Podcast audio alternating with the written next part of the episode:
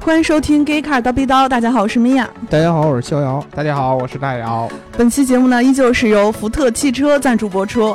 福特天猫超级试驾开始了，三天时间让你和自己心仪的车型深度接触，轿车、SUV、跑车众多车型任你选择，超低的试驾费用，成交后还能返还，手机就能预约自助取还，简直不要太方便。都这样了，你还好意思拒绝吗？不好意思，我们这个超级试驾的这个是跟福特做了一个合作啊，在我们这个网站上，大家搜索这个超级试驾就可以搜到相应的这个文章去有一个介绍，其中还有体验的视频。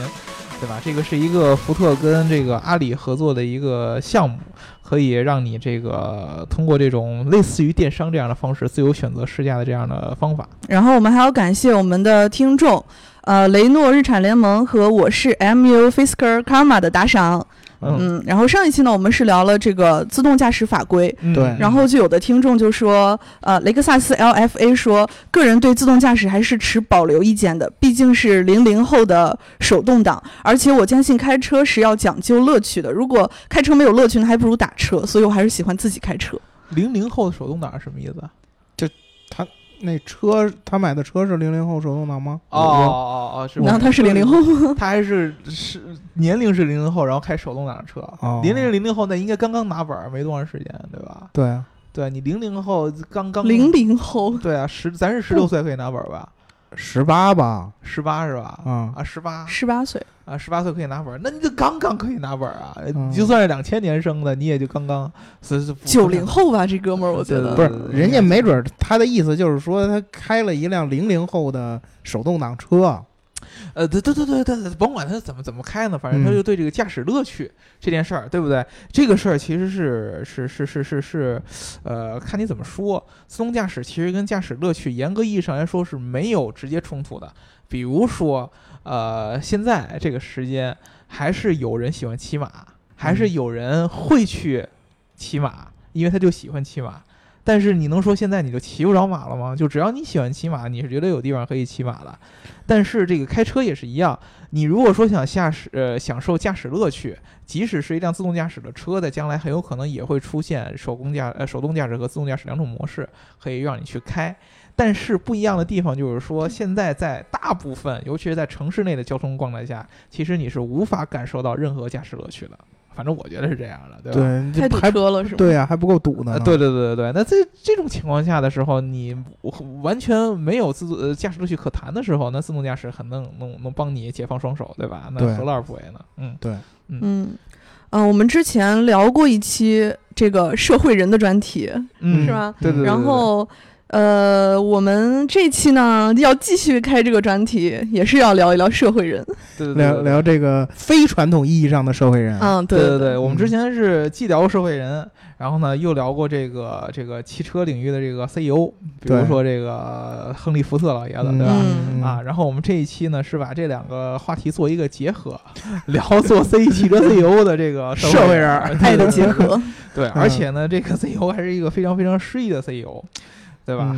呃，今年其实这个就是四月份出了有一个消息，就是一直是很受咱们中国这个车迷所喜爱的德国品牌大众，德国汽车的灵魂啊，德国汽车在中国的灵魂，对吧？它的这个 CEO 再次做出了更换，对啊，这个曾经我们在节目当中有提过的前任大众 CEO 马蒂亚斯·米勒老老爷子下台了，啊，接接替他的呢，这个名字更有意思，叫 Herbert Diess。Diss，diss，上来就 diss。对，在德语里边，这个 diss 是是跟咱们这个没关系，但是在咱中国 diss 文化是非常非常非常流行的，最近，对吧？对，所以说这个交替其实呢，传递了非常非常多的信息，对吧？这个既有这个大众本身这个作为一个车企的一个转型，也有大众本身内部的很多宫斗和八卦。对吧？然后还有我们逍遥老师对这个大众现在已经是前任 CEO 马蒂亚斯·米勒个人的一些这个观点和喜爱，对吧？所以我们这一期要聊很多很多跟大众以及他们这个管理层啊，以及他们这个管理层这个历史啊，以及他们战略上的一些事情，对吧？对，我记得这个马蒂亚斯·米勒不应该是二零一九年底他才是该卸任这个二零二零年二零一九年对年底嘛，还有两年的时间，之前好像刚刚续约了呀，对吧？对啊。嗯，然后不知道为什么又出现了这个问题。对嗯突然很突然，嗯，我们先来介绍一下这个马蒂亚斯·穆勒这人背景啊。啊，其实按我们的印象来说啊，这么大的集团公司的 CEO，嗯。怎么着也应该是个什么 doctor，嗯，对吧？嗯。甚至还有过那个更高级别的 professor，嗯嗯，对吧？嗯。但是马蒂亚斯·穆勒走的却是另外一条路线。嗯。他出生在一九五三年。嗯的东德，嗯嗯，你哎。你这个这个这对嗯。我们那个社会主义核心价值观有有有微词的，哎，不，我们现在是中国特色社会主义，啊跟他们那啊个社会主义是不一样的。嗯。然后呢，在他两岁的时候，他父亲带着他从东德离开了，然后来到了这个 Ingolstadt，也就是奥迪的总部，当时是汽车联盟。嗯。然后呢，他就在那儿成长。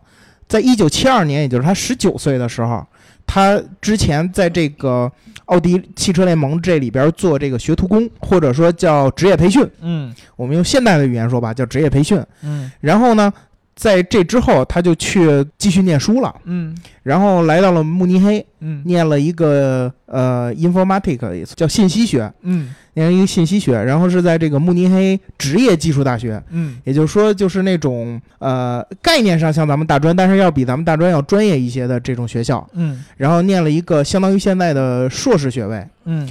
之后就重返了奥迪。嗯然后一直一直一直干下去，他其实一直是随跟随着这个文德恩的脚步的，嗯因为文德恩在之前也是先从奥迪，然后进了大众的整体的这个这个体系，然后他呢，在这个文德恩上位之后，他就去了保时捷那边，当了这个 CEO，然后在文德恩下台之后，被提拔为大众集团整个的这个 E CEO。对对对，所以说其实这个嗯。马蒂亚斯·米勒呢，他特别特别特别明显的一个职业规划，就是跟这个文德恩是直接联系在一起的。对他可以说从进入大众一刻开始，都是从奥迪起家吧，对吧？嗯，啊，他就是跟文德跟随文德恩做文德恩的副手，一步一步往上走。所以说，其实马蒂亚斯·米勒他的整个个人成长的经历，你别看他出身相较于现在德国的很多车企，包括零部件这些企业的老板来说，他的这个学历啊是有一些差距的。但嗯是呢，你奈不上人家跟老板跟得好，对，跟对大哥了。对吧？对吧？嗯人跟老板跟得好，就有点像咱们中国有很多这种大的企业，如果你能做一个什么总裁助理。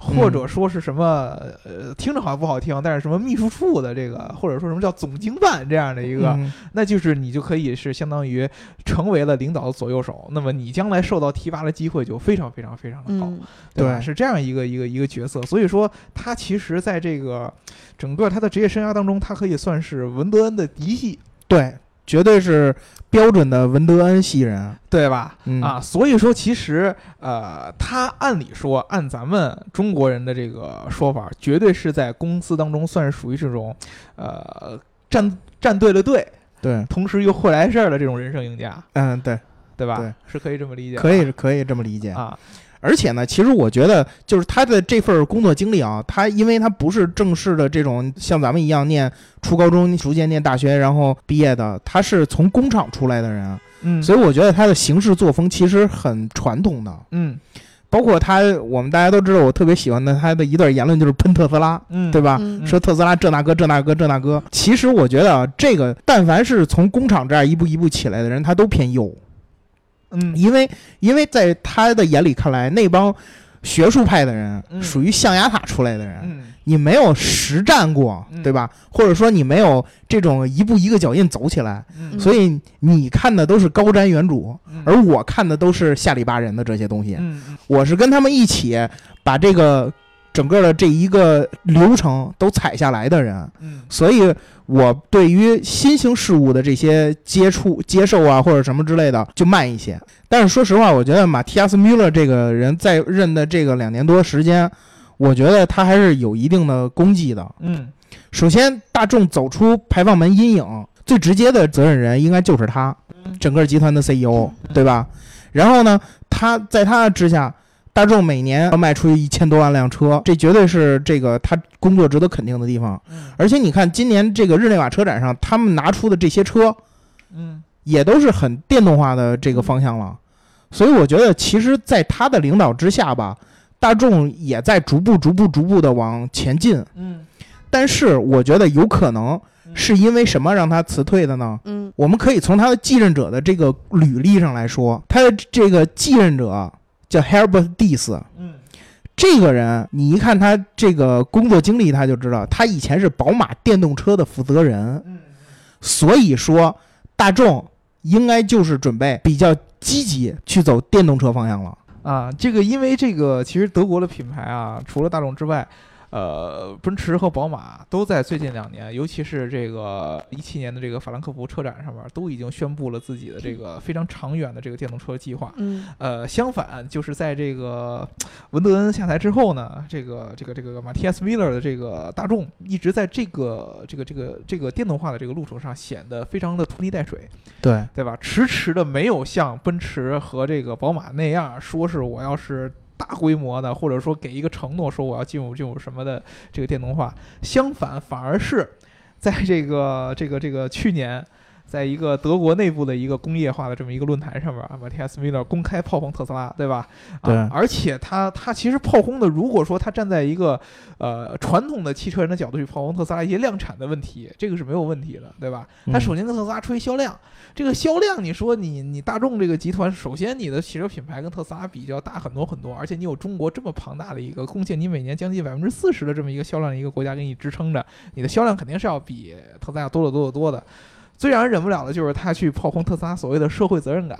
嗯，对吧？一个因为大众排放门而上台的 CEO 去炮轰特斯拉嗯社会责任感，纵使是可能说，呃，任何一家企业啊，在它成功的过程当中，都会有一些见得得人的和见不得人的事情，对，对吧？但是你在这个情况下用这样的一个口吻去炮轰人家社会责任感，也是完全说不过去的。嗯，对吧？遭到了尤其是德国内部很多热血青年的强烈不满，对吧？第一个说你大众现在的这个品牌，虽然说在咱们中国还是信仰加成十分的坚定，但是呢，在德国这样的这个其实汽车文化和这个工业水准特别特别高的这个深厚的这样的国家，他们年轻人对大众的信心是丧失的很厉害的。对吧？会觉得说你你现在已经没法代表我们德国工业的这个汽车工业的先进水准了，对吧？人家特斯拉起码还还在这个电动车领域做的风生水起，对不对？然后你提社会责任感，你就更的没法跟人说了。人家虽然说说是他可能解雇员工怎么怎么着，但是你这排放门坑了多少消费者呀，对吧？嗯你因为排排放门，你找了多少人去这个进监狱背锅呀，对吧？受罚背锅呀。对吧？这种这种各种各样的事情，然后你又花了这么多钱，相应的你肯定就也要有裁员，对吧？你的社会责任感这什么地方？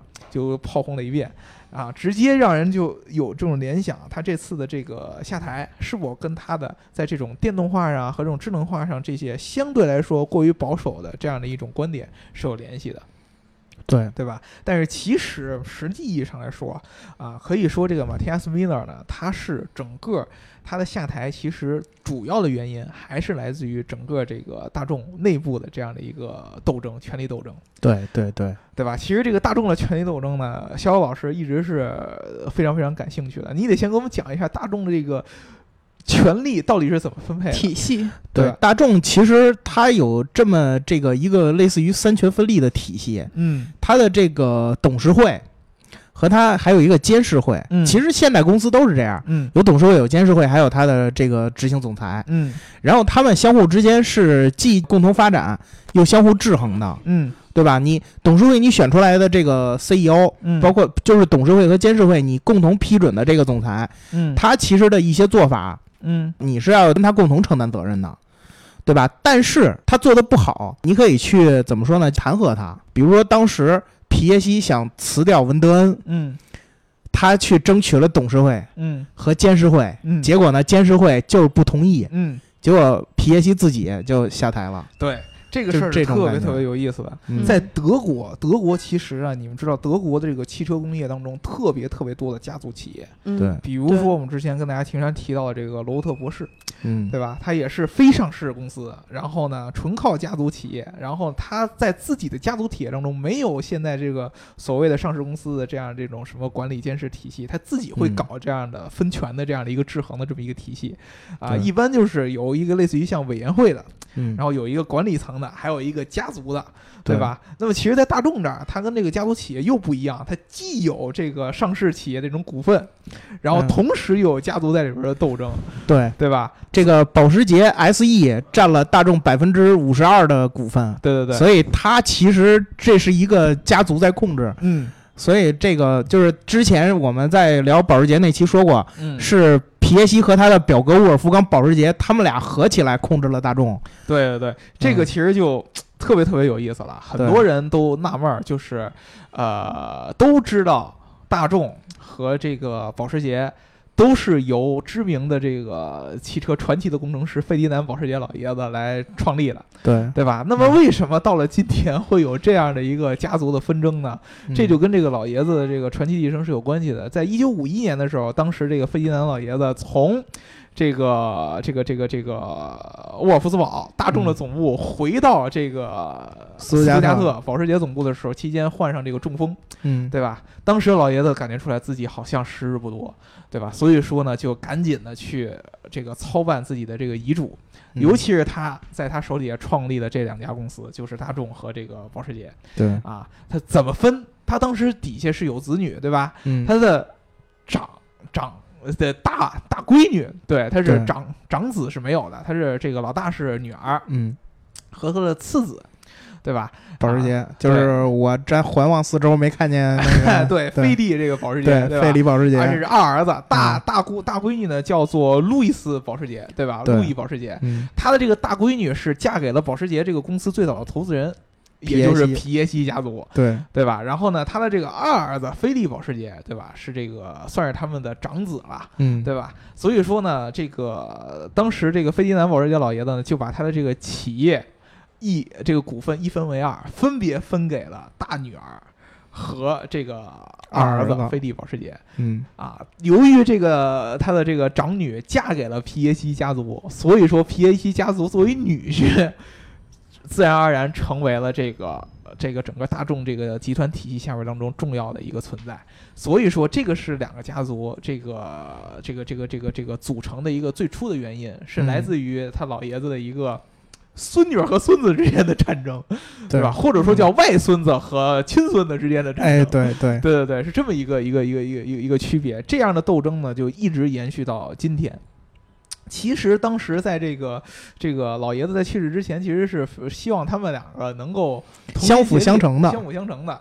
但是呢，基本上到了接了班儿的再往下一辈儿的这个孙子辈儿，这俩人就都把祖宗的这个这俩孙子就把祖宗的这个这个这个这个这个这个这个寄托或者说是这个嘱咐都给扔扔掉了。抛之脑后了。对吧？双方都在想着用什么样的手段把大众的这个整个的家业，或者说把保时捷创业这个家业重新统统一到一起，完成我爷爷我大爷的这个成就，对吧？嗯？啊，当时就是这个皮耶西是这个这个这个这个权力最大，嗯，对吧？他是从最早的这个基层也开始做起，一点儿一点儿往上做，最后做到这个监事会的老大。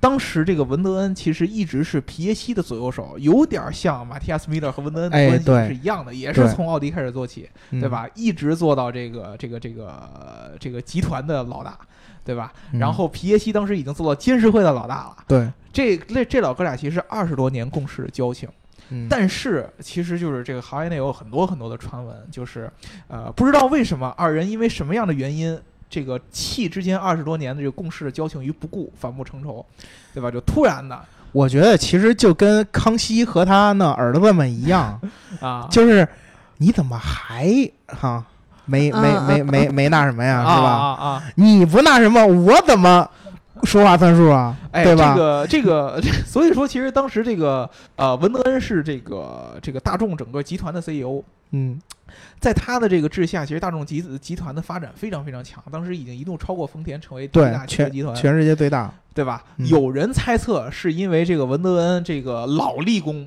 有点像那个功高震主，啊，有点像这个李世民跟杨坚那种嗯，对，呃对吧？就是你怎么这么你怎么老老老老立功啊，对吧？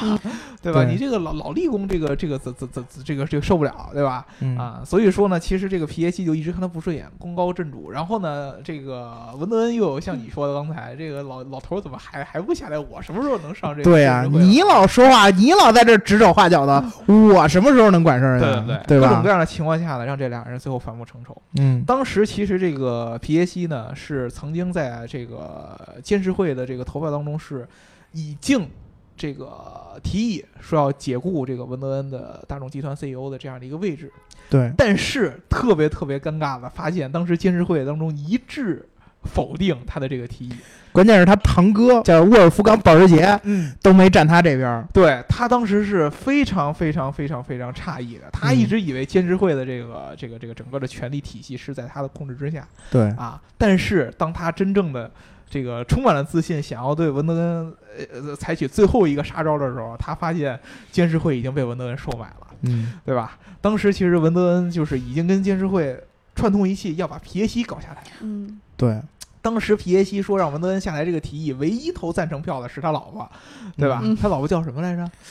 这个我没记住。呃据说他老婆也是这个最早在大众体系当中跟工作没有什么关系的啊，是从一个嗯什么保姆啊、什么这样的一个一个家族的这样一个情况做起来了。其实，在嗯内部也很多人看他不顺眼，对吧？完全是看着这样的面子才做到这样的位置，只有他老婆投的票。到最后变成了这监事会不同意监事会的老大去罢免大众集团 CEO 的这样的一个投一个决定，然后呢，大众集团的这个 CEO 呢又串通监事会去决定罢免监事会老大在大众集团当中的这样的一个权利。非常戏剧化。对嗯这个非常宫斗非常非常严重。这对个所以说皮耶希当时。不但没有把文德恩扳倒，反而让自己在大众当中的权权力体系瞬间崩塌。对，被疏远了。啊，在嗯那个时间段，他发现了，他当他他再看到他的这个沃尔夫冈保时捷，他的这个算是堂哥还是表哥，表哥，表哥，表姑表亲嘛，对？吧？看到了嗯他深邃的眼神的时候，发现坏菜了，是吧？对 被自己的嗯这个表哥给坑了，对表被表哥摆了一道。呃对对对对对，嗯所以说在当时这个文德恩非常风光的上台对，啊，这个把这个皮耶西扳倒，而且这个大众集团也顺势反戈一击，这个收购了保时捷。本来当嗯时其实这个皮耶西是想，对吧，一统天下的吧，嗯，对吧？这个这个这个这个最后也是失败了，对吧？对。其实说实话，这背后到底是大众赢了还是保时捷赢了，这也不好说，因为嗯现在实际控制保时呃控制大众股份最多的就保时捷投资集团，嗯，就是保时捷投资公司，所以你也不能说，你也不好说这到底是谁赢了。对。但是其实这个到最后再怎么争，还是他们这个家族里边的，只嗯不过是这个家族当中不同两派的这个权力纷争。对，啊，那这其中有马蒂亚斯米勒什么事儿？这就特别特别有意思了。其实当时这个文德恩跟这个监事会串通了以后，把皮耶西老爷子扳倒，他自己是有野心的对当然有野心了。啊，他也想上台做这个嗯监事会的老大啊。，对但是结果监事会也把他摆了一道，是也没让他得逞，对，对吧？后来嗯监事会上台那个人叫什么来着？潘师啊，对，潘是这样石，Patch，对吧？等于说是监事会又空降了一个新的一个公知会呃监事会的一个领袖，没、嗯没理文德恩那茬儿。对对吧？文德恩自己当然非常非常非常的这个沮丧了，对吧？但是他起码呃知道，啊，我起码我不用看之前我那个皮耶希老爷的那个眼色来行事了，我这个对大众集团 CEO 能做的稳稳当当的，对，对吧？但是就是这个无独有偶的，在他刚刚把这个宫斗这事儿给平息下去之后，出现了大众排放门这样的一个事件。嗯，这个事件就了不得了。我们当时这个 Geek 其实专门写了文章，就是这个为为丑闻买单。这个文德恩就是被迫下台，因为没有办法，出了这么一大的一档一档的事儿，总得你作为当时的这个集团 CEO，你总得为这东西背锅，你不能让嗯监事会为了背锅，这就是监事会好的地方，监事会永远是隐在后边的，对，对吧？你你前面要是有这种这种丑闻啊什么，你得是集团老大，或者子品牌老大出去擦屁股去，对吧？出去这个收拾烂摊子去，他们永远监事会是藏在后边的，对。对吧？我们但是监事会可以鼓动你去哎什么辞职啊，我不下次投票我不投你票了，或者什么之类的。我是就相当嗯于咱们现在这种，好多人说什么现在创业公司的 CEO 啊，什么什么什么的，你那是表面上风光，对后边都是人大股东、投资人这些人，对吧？他们才是真正的掌权的人，对吧？他们才是就跟之前那个我们对吧，谁把公司卖了一样，对吧？是一回事儿。那些人才真正投票有权利的人，对吧？嗯嗯啊，这些人才是在后边掌权的人。所以说，文德恩在这样的情况下他，不得不背这个锅。对，这个时候就很尴尬了。这个时是这个时候，其实，呃，大众体系内还没有一个特别明显的一个更新换代这么一个一个一个一个一个一个规划嗯啊。刚刚其实文德恩按理说应该是刚刚这个宫斗完毕以后，文德恩应该是在这个在这个位置上应该会做几年的。那我估计他不是做几年的问题，他做他做成皮耶西都没问题。对啊，起码就应该把这个位置他自己肯定是想能坐住的，对不对？对啊，我虽然说我目前可能对这个监事会老大的这个位置上我是无法企及，对吧？但是嗯我坐稳了这个，我将来肯定是有机会的，对不对他是这么想的，但是没想到出了这么一件事儿。那么其实，在那个情况下，文德恩一下台，直接就把当时已是文德恩左右手，在这个担任保时捷 CEO 的马蒂亚斯·维勒给亮出来了。对，其实这就有点类似于美国总统的那个感觉。嗯你有一个正总统和一个副总统，嗯当你正总统出现什么就是这个生生身体问题啊，或者是像遇刺啊或者什么之类的，嗯你的副总统会顶上来。嗯但是说实话，这个副总统他能顶多长时间，我觉得不能保证。嗯这马蒂亚斯·米勒也是，我觉得他他顶过这阵风头之后，可能就要这个公司往下走的时候，可能就不再需要他这样的人了。对，其实他相当于就是一个平衡这个这一段时间的这个丑闻啊什么之类的这么一个作用。其实他没有说我以能让他带领大众集团使劲往下走。特殊时期的，对，对其实他是一个赶鸭子上架的一个人。对，对吧？为什么呢？这个为什么说马蒂亚斯·米勒比较合适？有几个原因。首先，嗯，大众在这个排放门事件当中，三天之内，它的公司市值被腰斩了三百亿，对，对吧？三分之一这个市值就就就就就蒸发了，三百亿欧元就这么没有了。嗯，同时，马天亚斯·米勒上台以后，面临一个特别重要的问题，就是如何换回整个大众集团对于就是员工对于或者说这个乃至全个国家消费者对于这个大众集团的信任。嗯，他又得在这个各个这个这个大众集团内部的管理层当中找这个人去背锅，对，去这个开除涉事相关的这些高管，嗯，对吧？然后呢，去在这个这个这个大众整个体系内去挽回这个企业形象，稳定这样的一个管理机制。对于这样的一种工作来说，他这种从基层上来的人，其实是很合适的。反而来说更适合去做。对，你知道吧？他更适合就是从根儿倒回来往上抓，重新把这个呃风雨飘这个企业给稳定住。他反而适合做这样的事儿。而且他是大众系的老人儿，他肯定有这个能力和有这个威信去做这事儿的。对对对对对，嗯所以说他其实，在他的这样的一个这个呃这个这个赶鸭子上架的这样的这么短短的几年之内，其实他做了很多帮助大众从这个排放门当中去稳固军心、去恢复起来这样的一个工作。对，但是这个现在特别特别尴尬的一件事儿，就是除了你去稳呃稳固军心之外，整个汽车行业其实都是在做这个很大的这样的一个变化。嗯，就是我们刚才说的，你现在其实相相较于你的竞争对手是进一步落后。对，呃，你本来人家都在做转型和做这种科技化和这种智能化。啊，你在内斗呃你在平息内斗就已经是落后了，结果你嗯还又犯了个错儿，对对？吧？又摔了一跟头，你等于说你就更落后了。嗯现在只是马蒂亚斯·米勒上来借借自己的全力，说把这个跟头的这个东西距离给追上，但是人家还是接着变着往前走。这个时候，你如果说再不采取任何的改变的话，你就落人家的距离就还会出现，甚至甚至会越来越远。那，这个时候，大众其实就已经开始启动这个他们接下来转型的这样的一个理念了。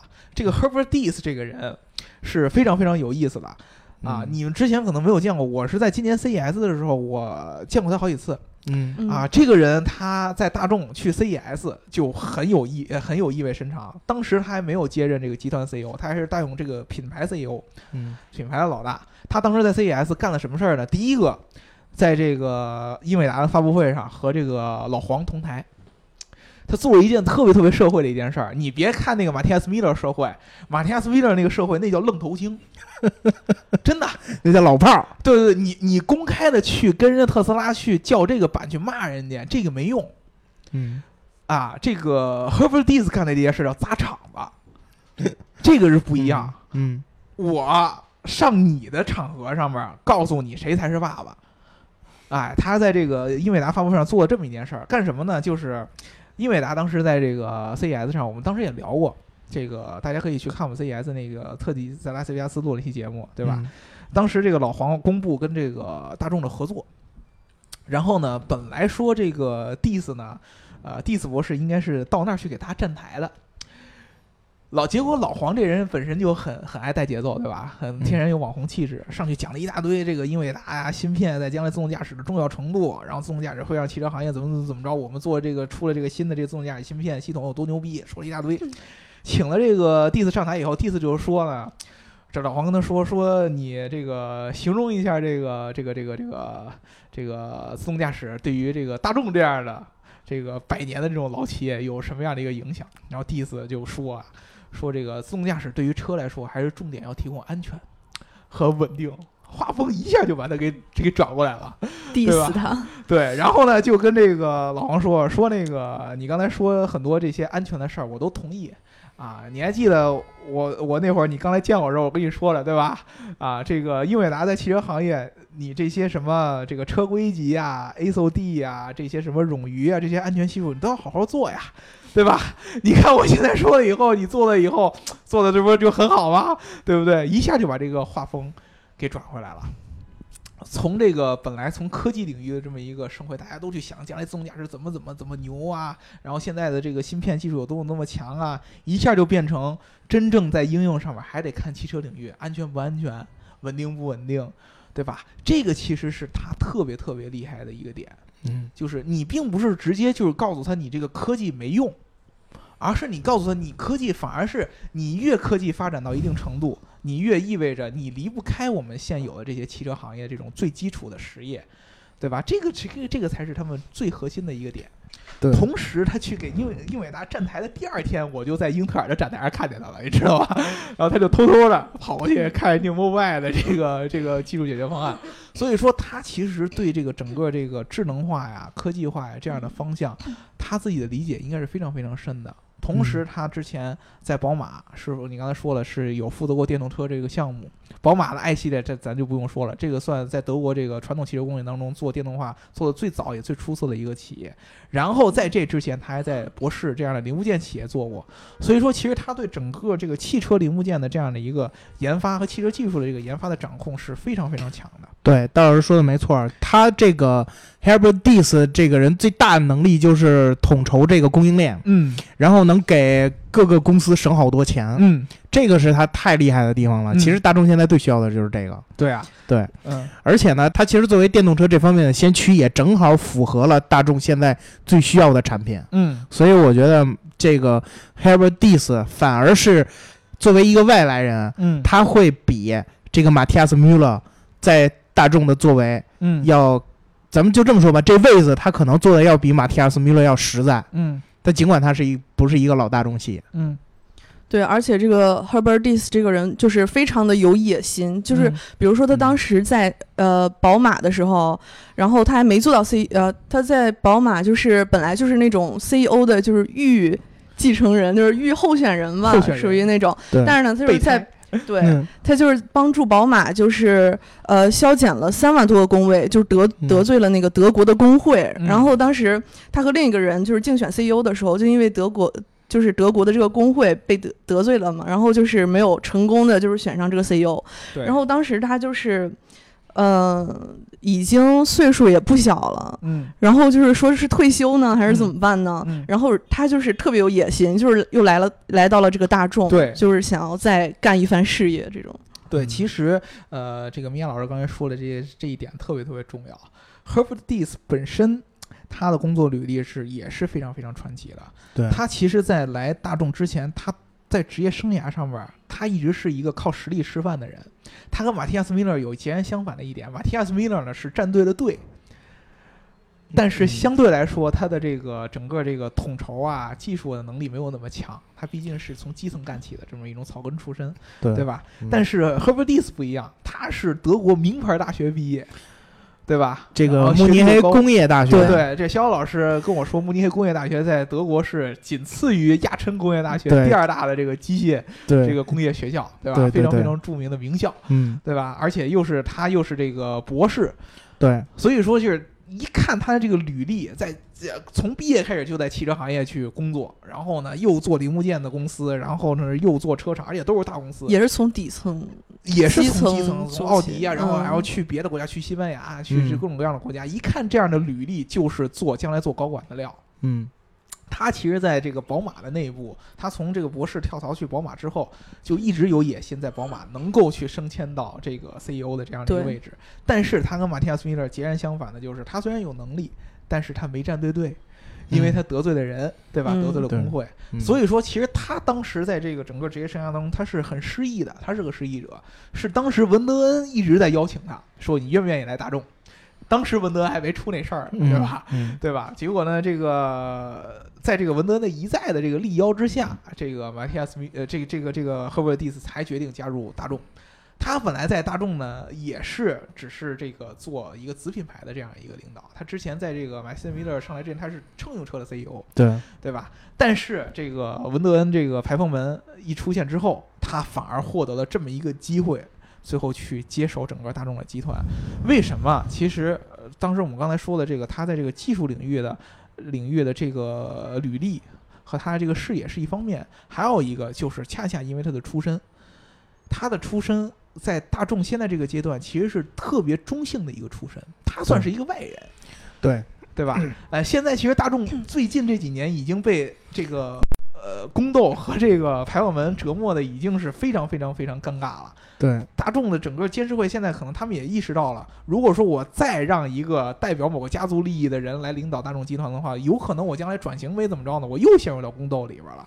那这次可能就平缓不了了，呃因为 如果这个接口要再赶不上的话，那我觉得大众有可能就像之前美国那几大，就就这样垮了。对对对而且最后最近这个大众好像又出事儿，嗯跟当时的排放门就是特别相似。最近出了一个叫猴子门，其实也算是排放门，就是当当年他们排放门是就是作弊嘛，作弊软件儿。然后最近好像是查出来，当时是用这个呃十只什么，就是中咱们中国的一个叫什么猴子，反正是二级保护动物，就哎呦，就是还是特别珍贵，对，嗯好像是三千多欧元买一只，然后他们买了十只去做这个实验，就是把嗯。那个猴子放在这个密闭的，就是这个对，给嗯。他们吸入尾气，哎呀，然后看他们就是这个，当时说是这个柴油这个尾气想测试一下，就是有没有那么有危害，然后、然后就是说是这个事儿给爆出来了，而且紧接就查出来，就是当时他们这个工会成立了一个什么组织，就是测试这种健康安全啊什么的，嗯。说是还拿这个人做实验，拿嗯找了二十五个人，嗯，然后也去吸这个什么二氧化氮啊，什么这种尾气，然嗯后看就是有没有危害什么的。然后我觉得这个事儿可能跟这个马蒂亚斯·穆勒尔现在他就是正在接受这个检查。这些个新闻也是听起来非常的耸耸耸人听闻啊！惊悚。对德国媒体，好像对这个事儿就特反响特别的这个强烈，对对对。毕竟是这种他他不是为了就是大家人们的利益啊什么，他是为了自己测试自己的这种商业利益这个东西了。对这个这个其实是特别特别危害的一点，就是排放门对于大众来说，包括你刚才说这个猴子嗯门、这些事儿，其实罚钱召回是一方面，最重要的就是这个整个舆论导向的问题，对对吧？这个排放门和这个这个后续，包括它这测试上面这种我用动物啊、用人啊这方面，其实很重要的都是道德问题。对吧？这太幼稚了骗消费者，对吧？然后你嗯用动物，你这欧洲人最看重的就是现在这种这个是众生平等。环保啊 嗯，啊，动物保护啊。你说欧洲现在都有多少素食者？对，就是我，哎呦，我看不得动物被被屠杀，我这不能吃肉。嗯对吧？你这个牛不能放血，必须得是电死了，血都得窝在里边儿，我见不得他们受苦，对吧？所有欧洲都有立法的，在这个这个这个畜生，就是家畜啊，这个畜牧行业，你要做对这个这个动物要做宰杀的过程当中，你得先把它击晕，用电的方式或者是用打的方式把它击晕，在宰杀的过程当中尽最大可能去降低它的痛苦。无痛。嗯，你更别说是买中国的二级保护动物去做尾气实验，对，是吧？就是既违反了这个珍贵动物保护的这样的道德，又又又违反了这个爱惜动物的这样的道德，对吧？对，啊，你就算嗯拿个老鼠去做这样的东西，都不一定有人乐意呢，嗯更别提是拿这个二级保护动物去做。对，对而且这个事儿一出，就是也引发了对这个马蒂亚斯·米勒这个信任的一个危机，就怀疑他当时就是对这个排放门处理的时候没有公布这个细节。对对，所以说其嗯实这个种种的事儿都让他特别特别的不利，对吧？嗯嗯嗯所以说，其实这个马蒂亚斯·米勒下台，既是一个必然，也是一种怎么说呢？时间的可以说是大大呃大众宫斗啊和各种这个丑闻的一个牺牲品，对，可可可可以是这么理解。但是其实这个 Herbert Diess 上台之后，我们会觉得大众其实会有一些新的一个改变和期待。比如说，他其实刚上台了以后，就做了一个大众品牌战略的这么一个重新规划。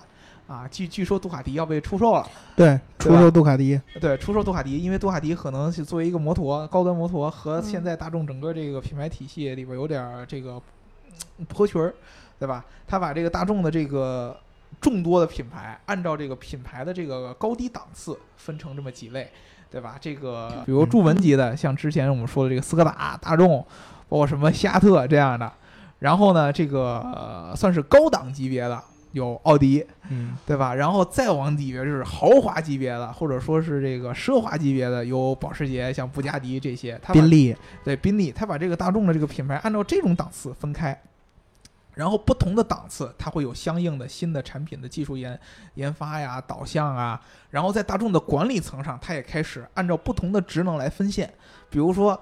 它大众下边有这些子品牌的老大，它其实，在大众整个体系当中，它主要负责的业务都是不一样的。你像这个 Herbert Dis，由于他之前的这些技术背景，他将主要负责研发，还有其他的，比如说主要负呃负责这个销售啊，然后主要负责品供啊，负责供应链啊，这样不同的都开始有这样的整个的从产品线上、品牌定位上，再到管理层上，都开始做这个重新的规划，对吧？他其实可以看到，他上台以后第一件事儿就是大刀阔斧的对大众进行改造。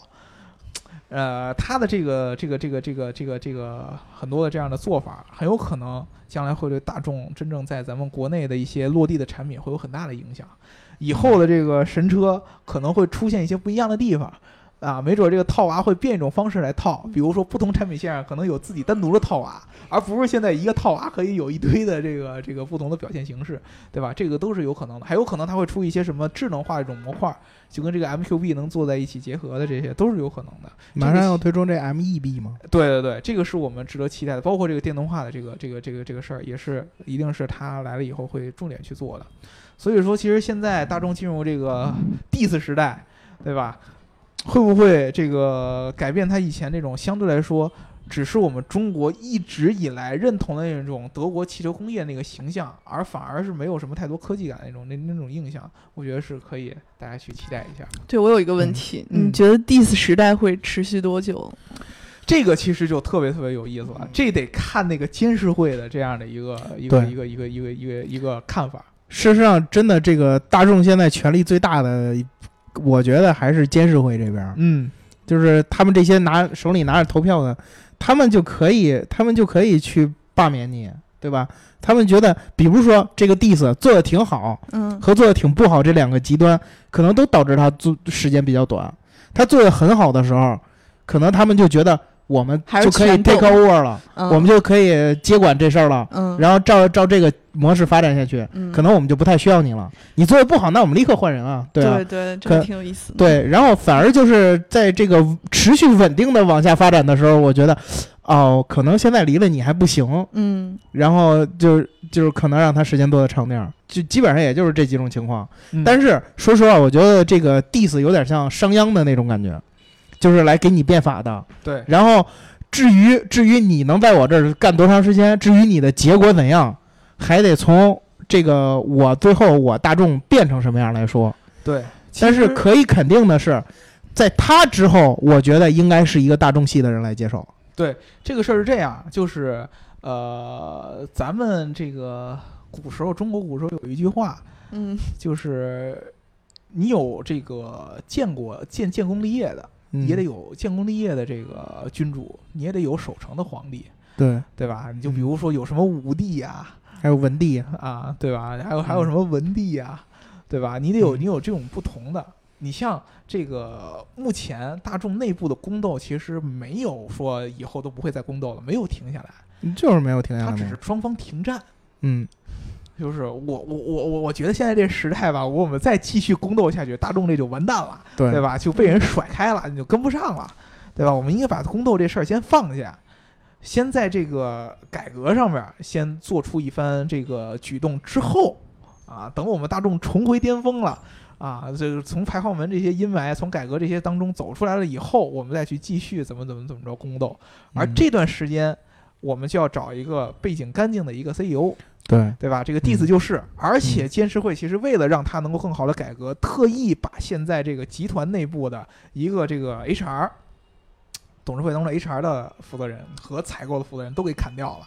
这两个人其实就是在大众内部嫡系当中根儿很深的这种人，而且他嗯。负责的业务又特别关键，一个负责招人，嗯。你招人就很有可能招来自己的嫡系，对吧？嗯，你又负责采购，你买来的又是你跟你嫡系有关的这些人，对吧？对，这都是有关的，把他们俩也同时跟穆勒一起都干掉，那么就相当于给这个 Diss 留下一个相对来说比较空白的、比较中立的这么一个台子，你就去干去吧，嗯。啊啊，你你你，我现在给你机会了，我把你选上来了，你干得好，那你就接着干；你要干的不好，我们再找别人。然后你要干好了，你还能把这个体系稳住了，那我们就看什么时候再开始接着斗，对吧？对对对，对，怎么着都是他们。我觉得但凡重新斗了 diss 的日子也就差不多了。对对对，嗯而且 Diss 其实说白了，他呀，他的这个这个出身一看就是一个职业经理人的一个范嗯，儿。对对，就是职业经理人呃，。对，他是不嗯适合到最后不适合参加于大众，或者说他到最后可能他也得站个队，嗯，呃，就是我站在哪个家族那一边儿，就是，但是现在还不是那么回事儿，现在家族都都不瞪他，你先去把这改革做好再说，对对吧？嗯这个到时候我们再拭目以待吧。嗯反正我觉得啊，只要是 Diss 不是说他改革出现了特别大的差错，那么他的时代应该还会持续几年的。对，对吧？他一定嗯会持续几年的，起码会把这个大众做出一些改变之后，他才会有一定的变化。你要不然是成功，要不然就失败，对对吧？不成功嗯变成人嘛。嗯对于他来说呢，也终于实现了他这一辈子的这个当这个 大车企老大的这样的一个嗯抱负，对吧？从对，这么多年了，从博士到宝马，其实到最后终于到了一个大集团的一个官儿了，他也愿意施展一下自己的拳脚。所以说，你看他这个上上任以来动作这么这么快嘛，对吧？那是不是米娅老师买一辆大众车支持他一下哎？现在还没有，嗯我估计他大老师买一辆买一辆什么什么斯柯达支持他一下？呃现在他的这个改革得在后几年之后才能出现。二零年以后吧，差对不多弟。子上来以后，德国汽车工业最后一个老顽固也终于把这事儿想明白了，嗯，对吧？就是得得得变一变，对，对吧？嗯所以说，其实现在咱们国内如果还有那种就是说公开着说的，就像马蒂亚斯米勒这种言论的，说这个。说怎么着，这个智能化什么都不靠谱啊！因为你看，我们还有大众这样的靠质量嗯 取胜的这样的德国汽车工业，对吧？这个也已经过时了，也是挺不容易的。而且据说这个马蒂亚斯·米勒说，呃，是自己愿意接受这个决定，就是愿意愿不愿意他也得接受这么着就是这种。嗯就这会儿应该就是做好姿态，慢慢享受这个哎结果就可以了。肯定少不了你钱，嗯哎，，对吧对的钱拿的也是，哎，对吧？肯定值得做这个贡献。嗯，对，嗯那肯定的。好嗯，我们这一期咱们就聊到这儿呗。嗯嗯这个我们之前这个评论还有两个人，一个人是问什么时候来宝马七，嗯，本周末我就去这个体验一把，然后下周下周来给你们聊。嗯然后另外有一个朋友问这个德国骨科好不啊德国好？骨科，德国骨科相当好，很多运动员的这个伤后恢复都是在德国的这个呃一些医疗机构，然后这、它的这个整体的这个呃运动恢复，就是硬挫伤的这些这些处理还是特别好的。但是你要说你是那些什么股骨头坏死什么之类的内伤的这这种，我觉得还稍微差一点就是他的运动医学相当好，他的对对付外伤是特别没问题的。嗯，详细可以加这个逍遥老师的微信咨询德国骨科。嗯，行那我们这期节目就到这儿最后别忘了给我们点赞打赏加评论点赞打赏加评论点赞打赏加评论。那我们下期再见拜拜。拜拜。